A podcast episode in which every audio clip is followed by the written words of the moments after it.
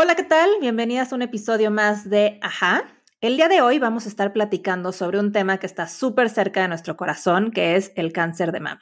Así es, y tenemos una invitada increíble, ella es Rina Gittler, nos va a platicar de esas cosas que poco hablamos, todas las que pasamos por cáncer de mama y que no se sabe mucho, como eh, lo que tiene que ver con la real prevención, como los grandes retos que enfrentan las mujeres que son diagnosticadas, desde el tiempo en el que son tratadas, desde eh, el proceso que viven, porque un porcentaje enorme de ellas es abandonado por su pareja, y todo lo que nos pasa cuando somos diagnosticadas. Así que no se pierdan este capítulo, va a estar muy interesante y nada de esto lo escucharás en otro lado. Y también te recordamos seguirnos en nuestras redes. Estamos en Facebook y en Instagram como arroba aja.mx. Y no dejes de suscribirte. Muy pronto tendremos un newsletter con grandes sorpresas.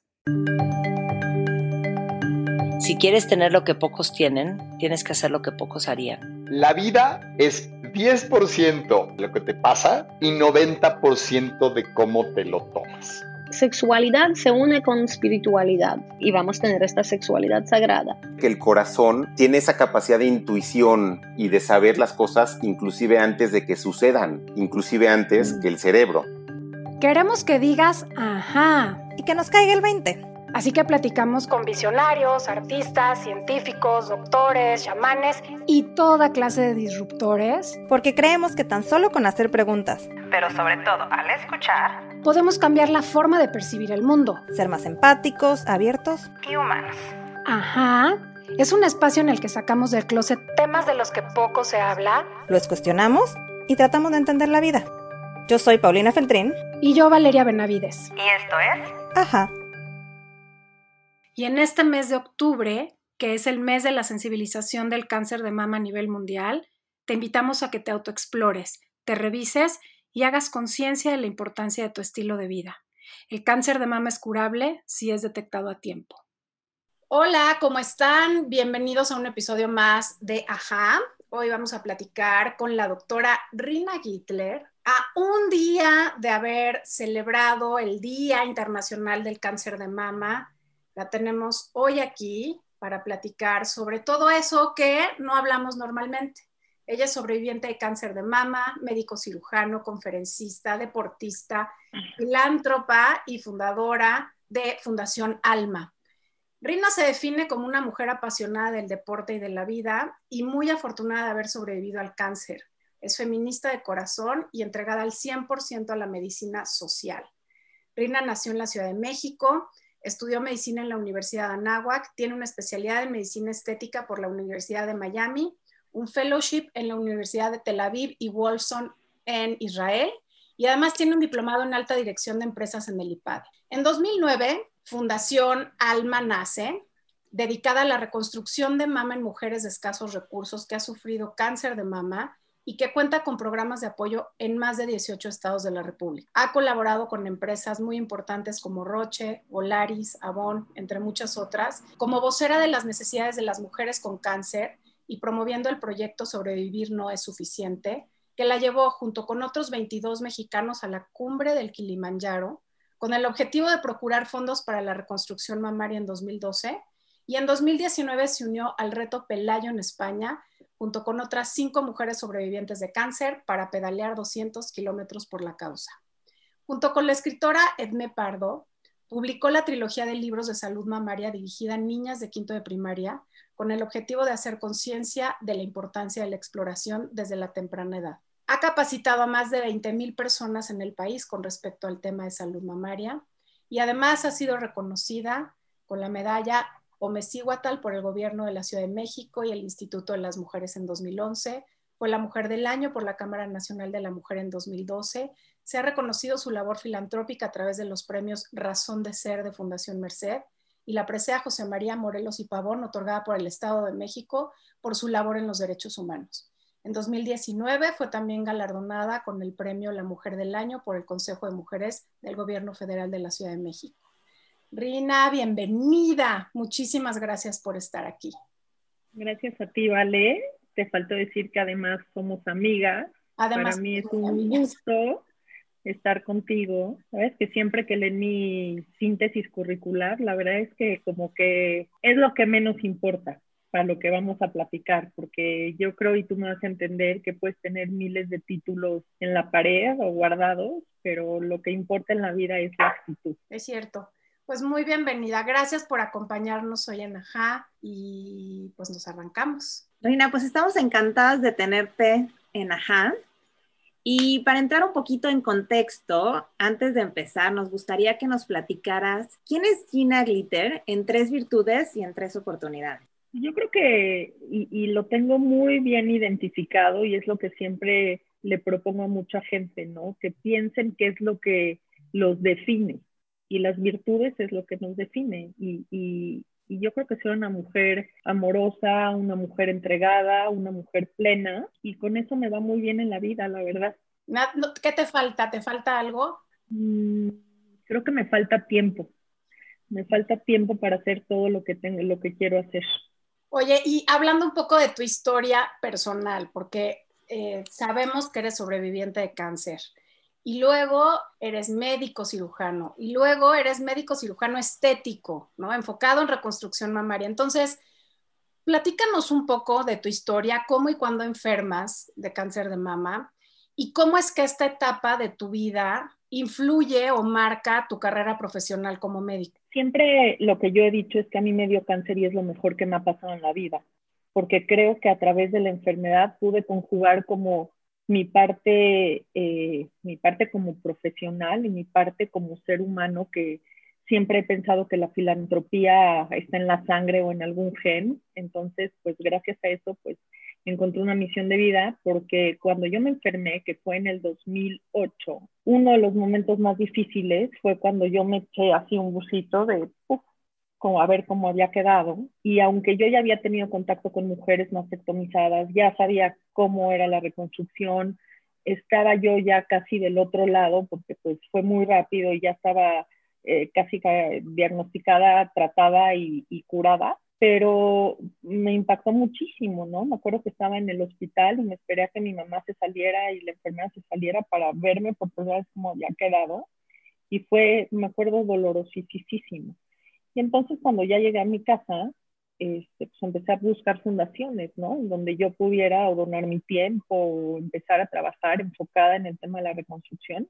Y me di cuenta que en ese entonces no había ninguna fundación en México que destinara pues los fondos para la reconstrucción. De hecho, pues había muchos eh, movimientos y muchas fundaciones que decían que la reconstrucción pues era un procedimiento estético y no era parte del tratamiento. Pero bueno, llevamos 11 años trabajando en eso, hoy es una realidad y tuve que empezar desde cero, pero afortunadamente me cayeron ángeles del cielo que me hicieron que todo el proyecto se volviera, pues hoy te puedo decir que es un proyecto nacional, por gente lindísima que me ha caído del cielo. O sea, tú ya eras médico cuando enfermaste, tú ya ejercías como tal cuando enfermaste fue al año de que regresé de Miami. Estuve cuatro años en Miami y regresé a México, me asocié con un cirujano plástico y al año fue cuando me sentí una bolita y, y, muy chistoso porque todos pasamos por esta etapa de negación y yo decía, no, no, es una bolita de grasa. Entonces yo así como que quería dar órdenes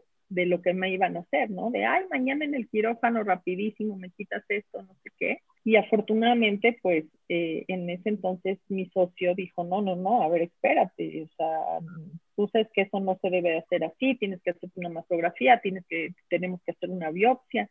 Y yo mucho, como tres, cuatro días estaba como en negación total. Y ahí fue también un descubrimiento o fue algo de mi vida que por primera vez yo era, yo pensaba que yo vivía en una burbujita, la mejor familia, las mejores hijas, mi práctica privada y así, ¿no? Y no. Y, y por primera vez toqué una fibra muy, muy sensible que tenía olvidada, que es la humildad. Creo que eh, este, este proceso de cáncer me hizo ser humilde, de decir, a ver, no soy la super especialista, eh, afortunadamente, y eso siempre lo cuento, de que en mi celular yo tenía el teléfono de los doctores que quería que me lo que me trataran, ¿no? el doctor Padilla, mi amigo de mucho tiempo, la doctora Gerson, compañera de mi papá de la escuela, o sea, como que desde ese momento dije, wow, qué afortunada que puedo hablar y decir, mañana, mañana opérenme o así, ¿no? Pero creo que el, el, el highlight de todo esto es que pude tocar esa fibra de humildad que creo que me hacía mucha falta. Y acabas, creo que de, de dar un tema súper eh, importante, ¿no? Que es cómo le diste un significado distinto al cáncer de mama, ¿no? Cómo es que a través de esta experiencia encontraste tu misión de vida y creo que eso es algo que empata muchísimo con lo que tratamos de hacer en AJA, porque tanto Val y yo al, al, enfermar fue lo que descubrimos, ¿no? Una misión de vida que está muy apegada al propósito y es lo que tratamos de compartir aquí. Pero también rescato otro tema. Cuando nos platicas tu experiencia, nos dices lo afortunada que fuiste, Rina, de tener a la mano todas las fuentes para que te ayudaran. Y creo que sería súper importante para nosotros y para quienes nos escuchan que nos dijeras algunos datos duros en México y cuál es este, por llamarlo de una manera via crucis, al que se tiene que enfrentar una mujer cuando es diagnosticada. Pues miren, está, está comprobado que en México, eh, desde que una mujer se toca una bolita y empieza el tratamiento, obvio, su mastografía, su ultrasonido si es necesario, la biopsia, y empieza el tratamiento en instituciones de salud, pueden pasar entre cuatro y seis meses. Eso es muchísimo. Sin embargo, bueno, hoy hay instituciones que puedo hablar de fundaciones como es el COI, como es FUCAM, que, que entienden lo valioso que es el tiempo para pues, poder hacer algo real. FUCAM y COI funcionan perfecto porque si tú hablas hoy en día, te dan una cita en menos de una semana y funciona muy bien. Eh, si quieren al rato platicamos lo triste que ha sido desde que pues ya no reciben eh, esta subrogación de servicios de, del gobierno y pues eh, es una crisis que todas las fundaciones estamos pasando. Pero eso es una realidad, ¿no? En esos cuatro o seis meses, una etapa dos puede pasar hasta una etapa cuatro, que ya es así como gravísimo. Y por eso yo digo que afortunada, ahorita que voy mucho pues a hospitales públicos, al INCAN, las mujeres que tienen que hacer largas filas desde las cuatro de la mañana para escoger un, para agarrar un turno y que las atiendan. Eso nada más habla de un sistema deficiente y un sistema que no se da abasto para los 27 mil casos que son diagnosticados al año, ¿no? Entonces, y la cifra no va a bajar, la cifra va en aumento, la cifra eh, cada vez se ven dentro de esas estadísticas mujeres más jóvenes con cánceres más agresivos. Entonces sí estamos ante un problema de salud muy importante en nuestro país referente al cáncer de mama. Digo, podemos hablar de reconstrucción, pero si las mujeres no están recibiendo sus medicamentos de quimioterapia ahorita por la pandemia, que nos han hablado un sinnúmero de pacientes que no les dan su medicamento o que les cuesta carísimo, pues mucho menos podemos hablar de reconstrucción cuando la mujer ni siquiera está curada con lo más básico y eso es dolorosísimo.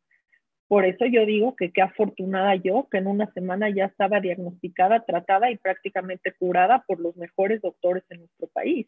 Y si me tuviera que haber ido a China a tratar, me hubiera ido a China a tratar, ¿no?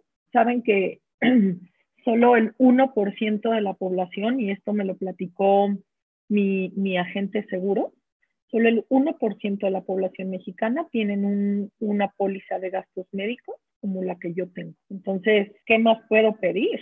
Lo único que me sobra es echarle ganitas, que siempre decimos dónde se compran las ganas, pero pues, yo tenía la mesa puesta para estar bien si no hubiera estado bien era porque no quería. Y siempre digo que cuesta lo mismo pasártela bien que pasártela mal, así que yo decido siempre pasármela muy bien. Como siempre, actitud ante todo. Sí. Oye, y justo hablando de, de temas duros, de temas poco tocados, hay uno que a mí me marca todo el tiempo. Es algo que veo de manera constante y frecuente en la comunicación, en el blog que tengo con mujeres de cáncer de mama y es este tema del abandono que existe a la mujer cuando enferma. Platícanos un poco, Rina, porque también conoces muchísimos casos, tienes indicadores. ¿Qué pasa? ¿Qué pasa? Platícanos un poco de este abandono que sufren las mujeres. Es algo que también me tocó eh, vivir en carne propia. Yo pensaba que el abandono para las mujeres era una cuestión socioeconómica o, a lo mejor hasta de intelecto, ¿no? Y, y, la verdad es que antes no me gustaba compartir esta parte, pero ahora lo hablo la verdad me vale, pero el papá de mis hijas es un tipo con maestría, con doctorado, exitosísimo, y él decidió al tercer mes irse. Eh, yo estuve en el Hospital Rubén Leñero durante cuatro años. Ahí llevábamos la clínica y el programa de reconstrucción. Y durante todos esos años, como parte de, ver a las pacientes, les aplicábamos un cuestionario que justamente eh, tenía varias preguntas enfocadas a su vida de pareja. Y el 60% de los casos, los hombres nos abandonan. Y no es una cuestión ni socioeconómica, ni, ni es cuestión de que yo les puedo platicar ya a 11 años de que pasó esto y que he tenido también la oportunidad de hablar con muchas parejas o exparejas de pacientes los hombres sienten miedo y se van por miedo. Yo creo que cuando hice consciente eso, pude decir gracias al papá de mis hijas que se fue y que ya no está y, lo pude entender de que se fue por miedo, de que a la mamá de tus hijos le, le pase algo, ¿no? Y además pues los hombres que no se pueden eh, encargar de muchas cosas. Hay hombres que son muy exitosos en los negocios, pero pues ya a la hora de, la casa, pues se les complica, ¿no? Y, luego pues también están estos hombres que me imagino,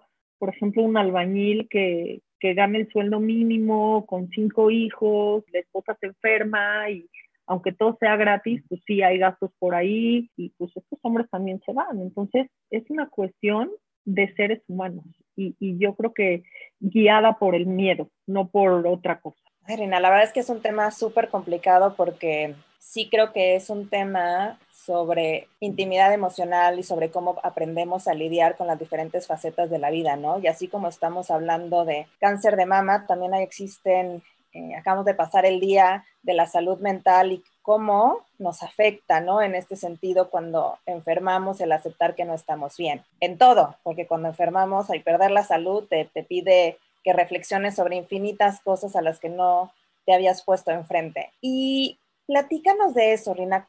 En tu experiencia, por esto que nos estás contando, ¿qué tan importante es buscar ayuda y qué implicaciones tiene en la salud emocional? Vuelvo a tocar el tema de la humildad, porque hay veces que nosotras o nosotros todos en general pensamos que todo va a estar bien sin embargo, hoy el tema del cáncer de mama se ha vuelto un universo enorme en donde tenemos muchas herramientas con que ayudarnos, ayudarnos desde la autoimagen, ayudarnos desde terapias emocionales, ayudarnos terapias para parejas. Creo que lo que sobra en México son fundaciones que trabajan en, en, diferentes temas. Entonces, creo que es un proceso en cualquier mujer que con ayuda es muchísimo más fácil, con ayuda emocional, con ayuda... También es un tema de, eh, yo me acuerdo, y me lo han platicado muchas mujeres, yo cuando me dio cáncer vivimos en un México muy machista todavía, ¿no? Que muchos hombres creen que las mujeres valemos por una o por dos boobies. Entonces, puta, una mujer mutilada, pues no vale nada porque ya no tiene chichis. Y eso pasa en México, o sea, la cultura machista de, de las mujeres así con las chichis enormes y eso, eso es México. Y sin embargo, pues cada paciente que es sometida a una mastectomía, eh, si está de nuestra cancha, todo mi equipo intentamos, aunque la vamos a reconstruir, que le quede claro que las mujeres somos más que una chichi. Y ese es también un factor por el que los hombres se van, por machismo, por decir mi esposa ya no está completa. Yo me acuerdo cuando a mí me diagnosticaron, me acuerdo perfecto. Salimos del consultorio del doctor en donde habíamos acordado qué me iba a hacer, en donde habíamos acordado que yo quería que me hiciera una mastectomía bilateral de una vez por mis antecedentes genéticos. Y después ya trabajándolo así, el papá de mis hijas desde ese día, ¿eh? Nunca más me volvió a tocar, nunca. Y lo que me pasó a mí, le pasa a muchísimas mujeres.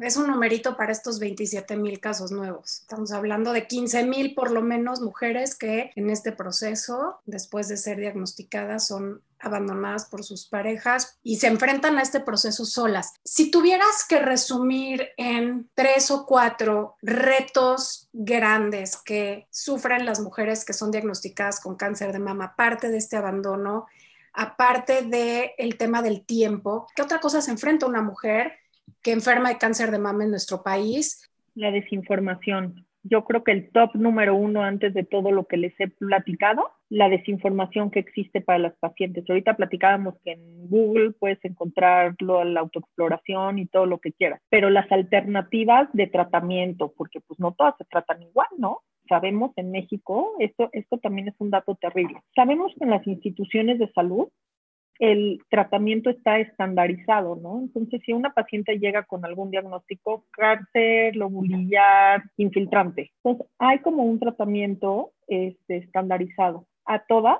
le suman la misma quimioterapia y, por lo menos en, el, en, varias instituciones donde no tienen eh, acceso a pruebas de histoquímica de los tumores, pues les suman todos estos medicamentos y se ha visto que solo el 40% de las pacientes son beneficiadas con, con ese, este, este tratamiento y el otro 60% solo sufre los efectos secundarios de la quimioterapia. Eso es una realidad. Por eso sí creo que nuestro país no nada más en el tema de salud, en el tema de economía, en, el, en muchos temas, tenemos que educar, educar y educar desde temprana edad. Finanzas, economía, política.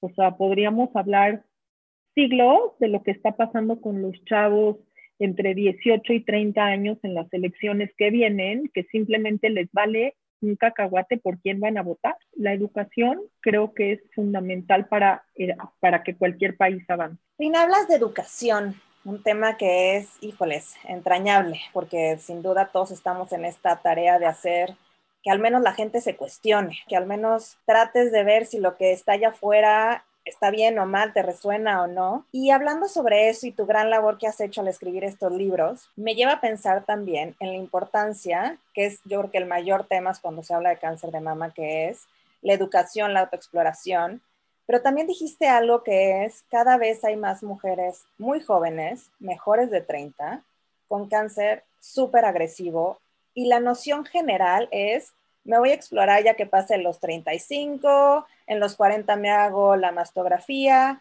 Platícanos qué tan importante es a cualquier etapa de la vida empezar con este autodiagnóstico tan simple para conocernos y saber si es una bolita, no es una bolita, y no dejar nuestra salud en manos de un médico que, como nos venías diciendo, para muchas mujeres está fuera del alcance. Pues por eso, justamente lo que quiere Fundación Alma con la, la publicación del brasier de mamá, y ahí vamos, es enseñar a las niñas desde temprana edad, temprana edad en nuestro país nos referimos a quinto año de primaria porque es cuando las niñas a los 11, 12 años empiezan a desarrollar en México y esa es la propuesta, ¿no? De que las niñas empiecen a autoexplorar desde esa edad porque no conocemos, las mujeres, muchas mujeres no conocen su cuerpo, ¿no? Entonces si te desarrollas con una eh, mama fibrótica y, y, nunca te has tocado, pues la primera vez que te toques vas a decir, puta, me voy a morir, tengo cáncer, pero no es así, ¿no? Hoy sí yo lo que les digo, pues cualquier cambio, te vayan a su médico por la incidencia del cáncer, pero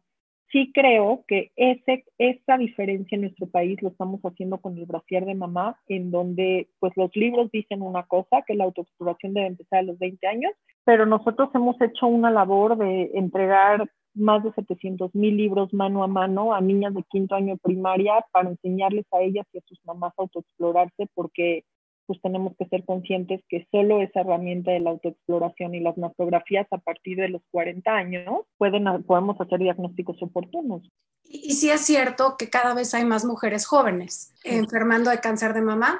Sí, y eh, algo muy importante es que estamos viendo que las mujeres entre más jóvenes tienen tipos de cáncer más agresivos. O sea, los cánceres triple negativo, que son los más difíciles de curar hoy en día, que no hay mucho acceso, sobre todo en el sector público, pues es eh, una, un diagnóstico bastante frecuente en mujeres jóvenes. Y mujeres jóvenes, yo les puedo decir que en Fundación Alma tenemos chavas de 18 años que tuvieron cáncer. Oye, Rina, platicando eh, de la parte del tratamiento, eh, solo las que hemos pasado para ahí, por ahí sabemos lo que esto implica, ¿no? Entre radiación, quimioterapia, cirugía, por supuesto, pero quiero que nos platiques de ese pedacito del que poco hablamos, que es la reconstrucción. ¿Cómo es que la reconstrucción mamaria no es parte del tratamiento médico en nuestro país? O bueno, no lo era. ¿Cómo es? Ya lo ¿Cuál es el estatus? Así, El estatus es que yo decía que yo me iba a morir cuando todas las mujeres mexicanas tuvieran acceso a una cirugía de reconstrucción,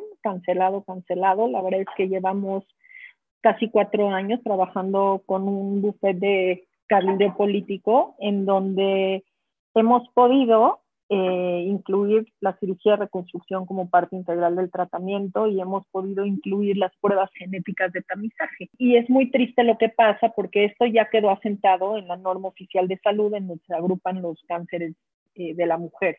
Sin embargo, pues hubo el cambio de sexenio y esa es una de las normas que están pendientes de que eh, sea votada, ya se, se votó, ahora está pues en el cajón de la diputada Miroslava, de la banca de salud, que es la presidenta, que es mujer, que es doctora radióloga especialista en mama, y nadie se entiende por qué esa norma, sí, sí nos entendemos, me dieron una explicación, por qué no han publicado esa norma cuando el cáncer de mama es la primera causa de muerte por cáncer en mujeres, la segunda causa de muerte por enfermedades en general, y la realidad que me lo platicó un ex secretario de salud, me dice, pues no la van a publicar porque esa nueva norma implica mucho más dinero de lo que se destinaba antes para, para el cáncer de mama. estamos en austeridad, pero eso implica austeridad igual a mujeres que se están muriendo y mujeres pues, que todavía siguen sin tener acceso a la reconstrucción. ¿Solo en México pasa esto? No, no, no, no. O sea, hay varios países que la reconstrucción eh, no está incluida. Tuve la fortuna, como les platicaste, de estar el año pasado en, en España en este proyecto con cinco sobrevivientes de cáncer, cada una con una reconstrucción más espectacular que la otra, en donde pues en España todas se trataron a, a nivel eh, público y como que ni siquiera, o sea, hasta que yo les platiqué lo que yo hacía de la reconstrucción, como que no entendían como que ¿por qué no hacen reconstrucción? para ellas fue evidente que las iban a reconstruir y eran cinco, cada una pues de otra provincia y así, y las cinco reconstruidas y reconstruidas muy bien. Ellas como que les costó trabajo entender que en México tuviera que haber una fundación para hacer reconstrucción porque nadie la hace. Ay, es un tema, híjole, súper, súper complejo porque me lleva también a pensar en qué importante es pensar que somos más que, ¿no? Como decías al principio, porque en este país en el que no es la norma tener una reconstrucción, tenemos que hacer un trabajo mucho más profundo, las mujeres, para sentirnos a gusto con el cuerpo que nos toque, ¿no? En lo que, pues, estamos a, a la altura de un sistema de salud que vaya con lo que estamos eh, hablando. Y esto también me lleva a tocar un tema que creo que se habla muy poco, que es justamente ligado al tema de ser mujer, que ser mujer también está, es parte de la maternidad para las mujeres que deciden serlo. Y cuando se enferma de cáncer de mama, todo el tratamiento lleva a que si las mujeres no han sido mamás, se vean ante la posibilidad de jamás poder serlo y no por decisión propia. ¿Nos puedes hablar de eso? Pues es también un tema bastante eh, triste y, lo comprobé. Eh, he estado en hospitales en Estados Unidos, en, Houston, he estado en el Hospital San Lucas, he estado en Israel y luego con mis amigas españolas, en donde la preservación de óvulos en mujeres jóvenes también es una realidad. Eh, cuando sabemos que todavía esta paciente va a entrar a un tratamiento de quimioterapia y podemos antes, previo a ese inicio de tratamiento, pues sacarle unos óvulos para congelarlos para un futuro, en México no pasa. Eso es muy caro, la preservación de óvulos y en lo que viene atrás, ¿no? De toda la medicación para estimulación y para todo, todo el proceso, muy caro. Hay una farmacéutica que intentó hacerlo aquí en México, eh, intentó hacerlo a nivel público y fue más que imposible porque es algo muy caro y muy triste porque en Estados Unidos existe, porque en Israel existe, porque en España existe. Eh, en este proyecto que me fui con las españolas hay dos chavas que pues, están muy jóvenes y tampoco fue cuestionable si iban a guardar sus óvulos o no. Ellas tienen sus óvulos guardados en un refrigerador del sector público de España para que en cuanto digan quiero que me los implanten, empezar con ese tema. En México, a ver, en México ni siquiera las pacientes jóvenes conocen esa alternativa. en el INCAN no les hablan de esa alternativa. Simple y sencillamente, en el sector público no se habla de esa alternativa. No hay. Ni siquiera se las mencionan que pueden hacer eso. Nina, pero entonces me lleva a cuestionarme con todo lo que has dicho de lo que pasa cuando se es detectada. ¿Tampoco les dicen que es probable que queden infértiles? ¿O es given? Te pueda pasar y pues como le hagas. Pues la verdad no sé cómo se lo manejan, ahí también entra mucho la calidad de los médicos, ¿no? Que le expliquen a las pacientes con peras y manzanas qué les va a pasar, pero si me dices un hospital general, ¿no? Nosotros referimos muchas pacientes y sobre todo ahorita en la pandemia que no las estaban tratando, las referimos al Hospital General de México, que es un hospital de concentración enorme. Y tengo ahorita lo que va en la pandemia referidas tres pacientes jóvenes ahí, una, dos con cáncer de mama y una con cáncer de ovario. Y hablaba yo con el doctor Quintero, que es el jefe de tumores mamarios en el hospital, y me decía, Rina, no nos damos abasto. Entonces, cuando vas a un, un médico privado, pues, el doctor te platica, le puedes preguntar, el doctor muchas cosas lo que pasa en México es que ni hay el tiempo por la sobresaturación del sistema y dos, los médicos que dan la consulta son los residentes, los que están en formación, los que quizá ellos mismos todavía no tienen esa información.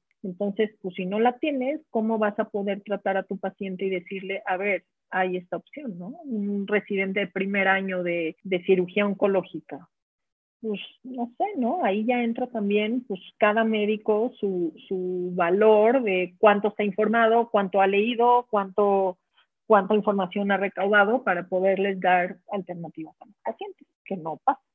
Yo, yo me vi en esa situación en el sector privado siendo muy afortunada y tuve que yo moverme para saber si iba a ser algo viable o no. Y no tuve mucho apoyo de mis médicos en el sector privado. Fue como, no, no, no, no, ya, hay poca cultura al respecto. Hay poca pero ya habías tenido a tu hija, ¿no? A María ya, la pero justo, pero justo estaba buscando tener otro bebé cuando enfermé.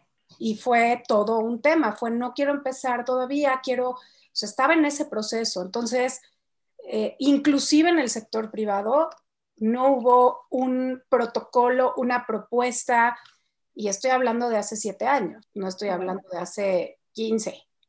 Pero bueno, hay una cosa de la que quiero platicar, Rina, porque hace algunos años se hizo súper mediático el caso de Angelina Jolie, ¿no? Este caso de, pues me hice un estudio y tengo una predisposición y entonces mejor me las quito para entonces evitar la enfermedad. ¿Esto es real?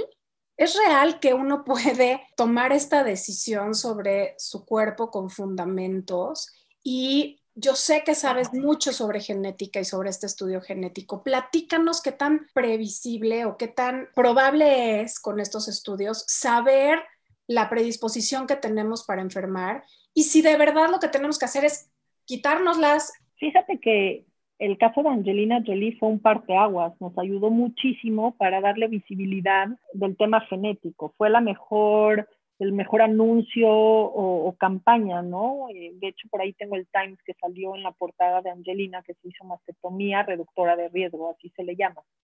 Y antes se le llama mastectomía profiláctica, le cambiaron ya mastectomía reductora de riesgo. Definitivamente algo que también nosotros hemos logrado es que las pruebas genéticas de tamizaje ya son parte de esta NOM que les platiqué. Y, y este tamizaje, cuando llega una paciente, y es muy claro que te empieza a contar, no nada más del lado materno, antes pensábamos que el lado materno, tanto el lado paterno como el lado eh, materno, de pues cáncer en toda la familia, hay cáncer de pulmón y cáncer de próstata y cáncer óseo y diferentes cánceres. Y eso es cuando pues dices, ah, pues aquí hay que buscarle por dónde. Eh, nosotros tenemos un estudio en el Laboratorio Nacional de Salud que empezamos hace como cinco años, en donde diseñamos una prueba en donde pues antes se sabía que solo habían dos, dos eh, genes que codificaban para cáncer de mama, que es lo que se hizo Angelina Jolie. Angelina no me acuerdo si tuvo BRCA1 o BRCA2 positivo, pero uno de esos tuvo. Pero hoy sabemos, gracias a miles de investigaciones que hay por todo el mundo, que eh, hay más genes que codifican para cáncer de mama. Nosotros diseñamos una prueba que eh, tamizamos 143 genes y en estos 143 genes, 11 se llama que tienen eh, significancia clínica. Quiere decir que si tienes esa parte, pues eh, eh, esa, esa, mutación en cualquiera de estos 11 genes, sabemos que hay un tratamiento, sabemos que hay un protocolo de cómo se debe tratar a la paciente con cualquiera de estos 11 genes positivos. lo padre de esto es que todas las pacientes que entraron a nuestro estudio, pues se queda el banco, el banco de, de su muestra y conforme vayan saliendo, pues otros descubrimientos de más genes, podemos como eh, updatear la información. Por el momento tenemos detectados 11 genes, tenemos un estudio increíble que nadie nos voltea a ver, pero ya está publicado, de que un gen prevalente en las mujeres del Estado de México, tamizamos a 100 pacientes del Estado de México y había una partecita de un gen eh, mutado en todas ellas y fue un descubrimiento de las mujeres del Estado de México. Tenemos también otro estudio muy importante, sabemos que las mujeres judías ashkenazis, que somos las mujeres con origen europeo, eh, somos más propensas en todo el mundo a enfermarnos más de cáncer. Y esto es y se supone que, que, esto se debe, pues que eh, las mujeres que emigraron de Europa a otros países, es muy improbable la mezcla con hombres que de sus lugares a donde llegaron, ¿no? O sea, simplemente las mujeres judías que emigraron no se mezclaron, por eso sigue siendo prevalente.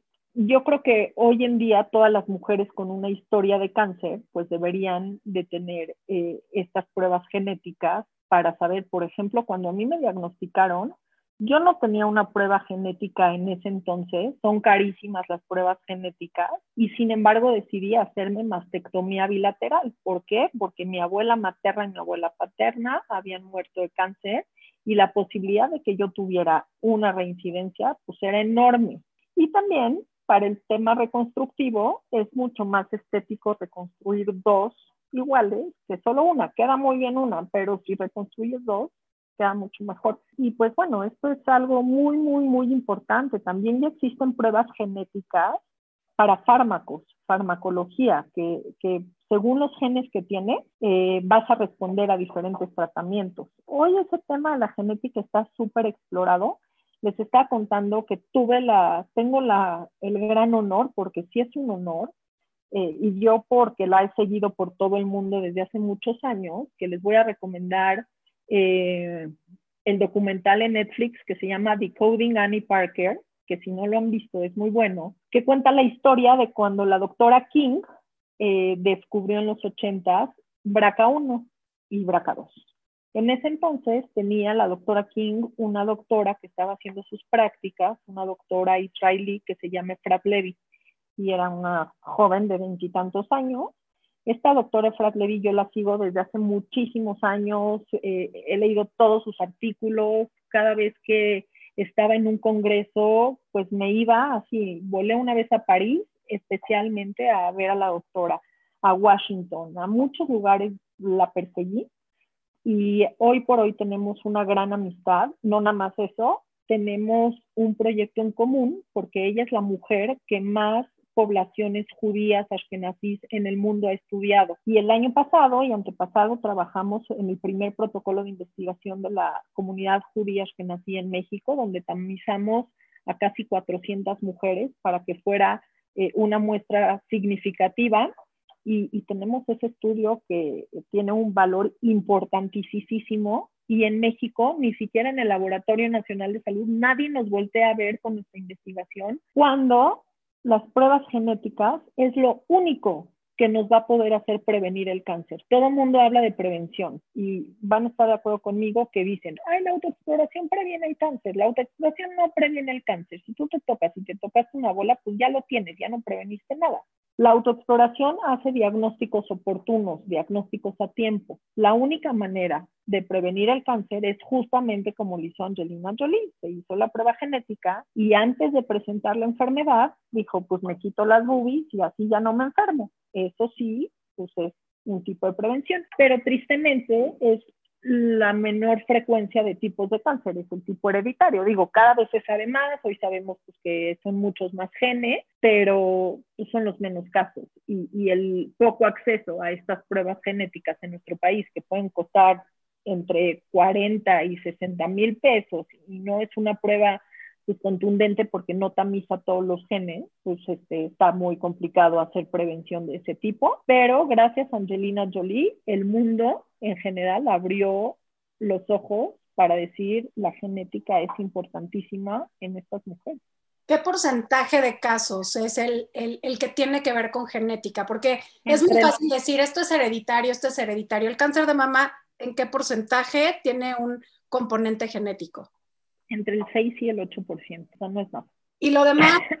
¿Lo demás tiene que ver con estilo de vida? Ah, bueno, hoy está comprobado que el estilo de vida, nuestra alimentación, el tema de los radicales libres es algo importantísimo. Existe ahora pues la cultura del antienvejecimiento que trabajan mucho precisamente con los radicales libres, que sabemos que esos radicales libres es lo que pasa, lo, lo que nuestro cuerpo hace que las células se enfermen. Es como un tóxico para nuestras células y los radicales libres no nada más cáncer, para el tema, todo el proceso de envejecimiento, pues es un tema muy importante, ¿no? Entonces, a través de la alimentación, a través de otros estilos de vida, podemos pues ayudarnos, echarnos una manita para que si tenemos a lo mejor el gen, pues que ese gen no se prenda, así se dice, puedes tener el gen y no no quiere decir que por tener el gen te vas a enfermar, tienen que haber otros factores, lo que se llama epigenética, tienen que haber otros factores para que ese gen pues, se despierte y te dé la enfermedad.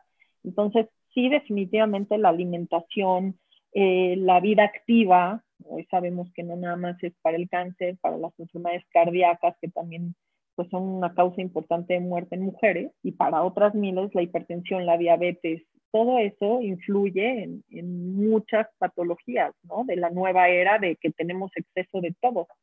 Reina, creo que ha sido una plática increíble y ya estamos casi por terminar porque queremos respetar tu tiempo, ¿no? Este, porque si no nos iríamos aquí como hilo de media muchísimo tiempo más. Es súper interesante platicar contigo. Pero ahorita tocaste el ejemplo de una mujer que nos parece con muchísima fortaleza, ¿no? Y creo que por lo que hemos platicado contigo y tu historia, pues eres una mujer también con mucha valentía, ¿no? Y en, que se le ve que la actitud es algo que, que consideras sumamente importante. Promueves el decir que sobrevivir no es suficiente, has escalado el Kilimanjaro, eh, has hecho cosas extraordinarias. Y si tuvieras que dar un mensaje a todas las mujeres del mundo, tengan cáncer de mama o no, hayan sido sobrevivientes o no, ¿qué les dirías?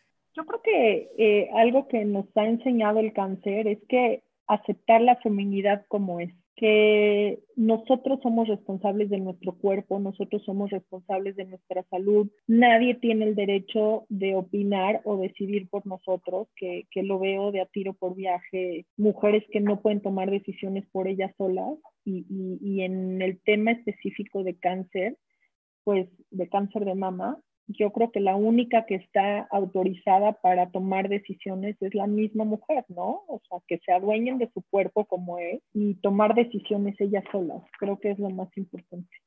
Y pues para terminar, eh, nos encantaría que nos compartas algún momento en el que te haya caído el 20, algún momento en el que hayas tenido este aha moment, alguna, alguna cosa que nos quieras compartir de todo lo que has vivido, Rina, que haya sido un parteaguas en tu vida, algún aha moment. Fíjense que, eh, como platicamos, mi pasión es la montaña. Después del cáncer hice mi hobby y mi día a día cuando tengo ganas de salir, de estar, ir a la montaña, ¿no? Y sí, ya fui desde al Kilimanjaro, al campo base del Everest, ahorita mi, mi proyecto en Perú, mi proyecto en Bolivia. Y siempre que platico, siempre me encanta hacer como una, eh, una comparación entre llegar a la cumbre más alta de un continente, de un país, eh, como, como lo he hecho, con la vida cotidiana, ¿no? Que uno siempre tiene que ser muy constante y enfocado y siempre tener presente su cumbre. Eh, cuando fui al campo base del Everest, nos faltaron 2.000 metros para llegar al pico, ¿no? Y, bueno, esos 2.000 metros implicaban muchos días más, mucho esfuerzo más, pero lo importante es nunca desistir, decir, por más cerca que se vea que ya estás llegando a donde quieres llegar, pues tener muy, eh, muy claro hacia dónde vas, ¿no? Y yo podría decir que mis aha moments son cada vez que piso la cumbre de una montaña y decir, Si yo lo puedo hacer, lo puede hacer cualquiera.